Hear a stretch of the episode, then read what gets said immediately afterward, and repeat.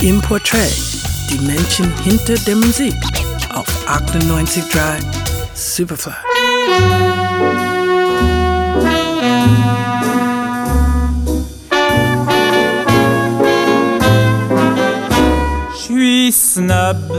Schon das aktuelle Superfly-Buch der Woche gelesen?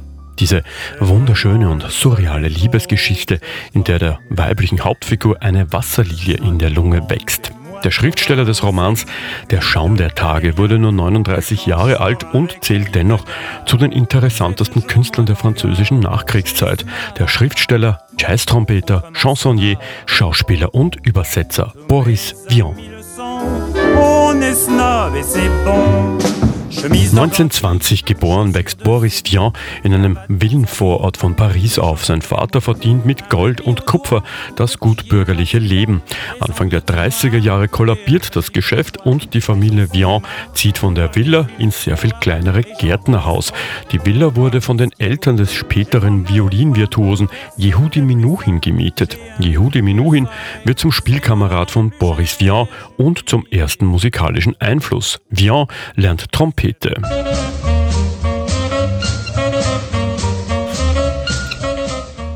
Boris Vian begeistert sich nicht nur für Musik, sondern vor allem fürs Schreiben, aber auch für Technik. Er beginnt ein Ingenieursstudium. Im Juni 1940 flüchten die Vians vor den Nazis in ihr Ferienhaus an der Atlantikküste, wo viele Pariser Zuflucht suchen.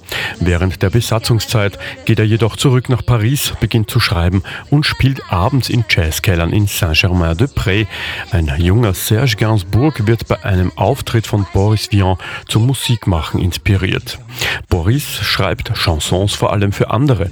Juliette Gréco, Yves Montand oder Henri Salvador sind hier besonders hervorzuheben. Aber auch Solo vermag er zu begeistern.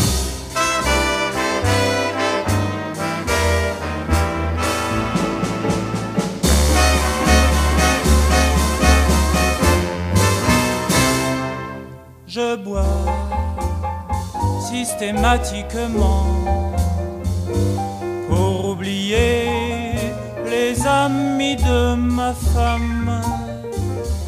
1948 verbietet der Arzt Boris Vian das Trompete-Spielen, was er jedoch ignoriert. Die bereits als Jugendlicher durch einen Typhusinfekt herbeigerufene Herzmuskelstörung macht ihm zu schaffen. Weiterhin schreibt Vian Chansons, trägt diese vor und spielt in den Jazzclubs.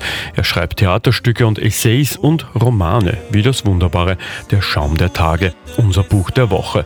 Ein akutes Lungenödem zwingt Vian 1956 zu einem Kuraufenthalt Aufenthalt. Er soll sich nicht mehr davon erholen.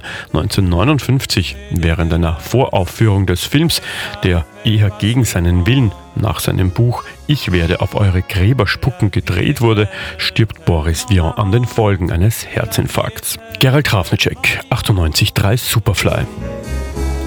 Pour pas me dire qu'il faudrait en finir